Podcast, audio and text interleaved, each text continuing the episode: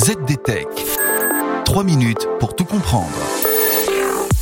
Bonjour à toutes et à tous et bienvenue dans le ZDTech, le podcast de ZDNet qui, après un peu plus d'un mois d'absence, revient pour une nouvelle saison.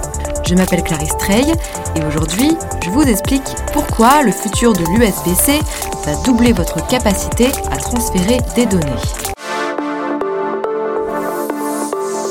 Accrochez-vous, c'est pas simple. Le groupe industriel en charge du développement du protocole USB vient d'annoncer la version 2.0 de l'USB 4. Oui, la seconde version de la quatrième version de la norme de transfert USB.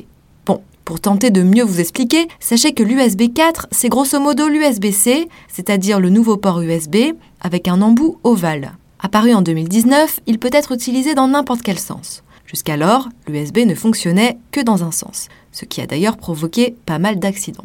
Et cette version 2 contient une sacrée promesse. En effet, cette nouvelle spécification doit permettre de doubler la vitesse de transmission des informations. Actuellement, la limite maximale de transmission des données avec un port USB-C est de 40 gigabits par seconde. La nouvelle version doit permettre d'atteindre 80 gigabits par seconde. Et comment? En utilisant des câbles actifs en lieu et place des câbles passifs. À noter aussi que cette seconde version de l'USB 4 est compatible avec la version 1, ce qui est plutôt attendu, mais aussi avec les versions USB 3.2, USB 2.0 et Thunderbolt 3. Mais bien sûr, ces performances ne seront pas tout de suite sur vos bureaux et dans vos poches, car il appartient désormais aux fabricants de smartphones, d'ordinateurs portables et de câbles USB de mettre en œuvre la technologie.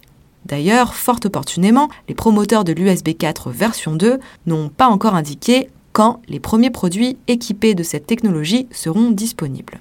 Il est toutefois prévu que pour bien distinguer l'USB 4 version 2 de la première version, une mention USB 80 Gb soit inscrite sur les câbles et les produits équipés de cette nouvelle technologie. Cette évolution renforce l'importance de l'USB dans le domaine de la connectique car déjà, l'Europe a décidé d'en faire un port standard pour l'ensemble du matériel électronique. En mai dernier, l'agence Bloomberg rapportait qu'Apple testait ses futurs modèles d'iPhone avec des ports USB, en lieu et place des classiques ports Lightning de la marque à la pomme. Mais il est peu probable que l'iPhone 14, qui doit être annoncé par Apple ce mercredi, embarque un port USB-C.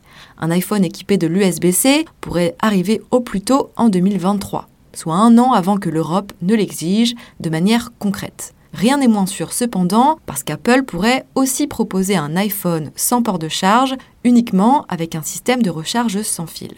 Et voilà, normalement on a fait le tour du sujet. Pour en savoir plus, rendez-vous sur zdnet.fr et retrouvez tous les jours un nouvel épisode du ZDTech sur vos plateformes de podcast préférées. ZDTech. 3 minutes pour tout comprendre.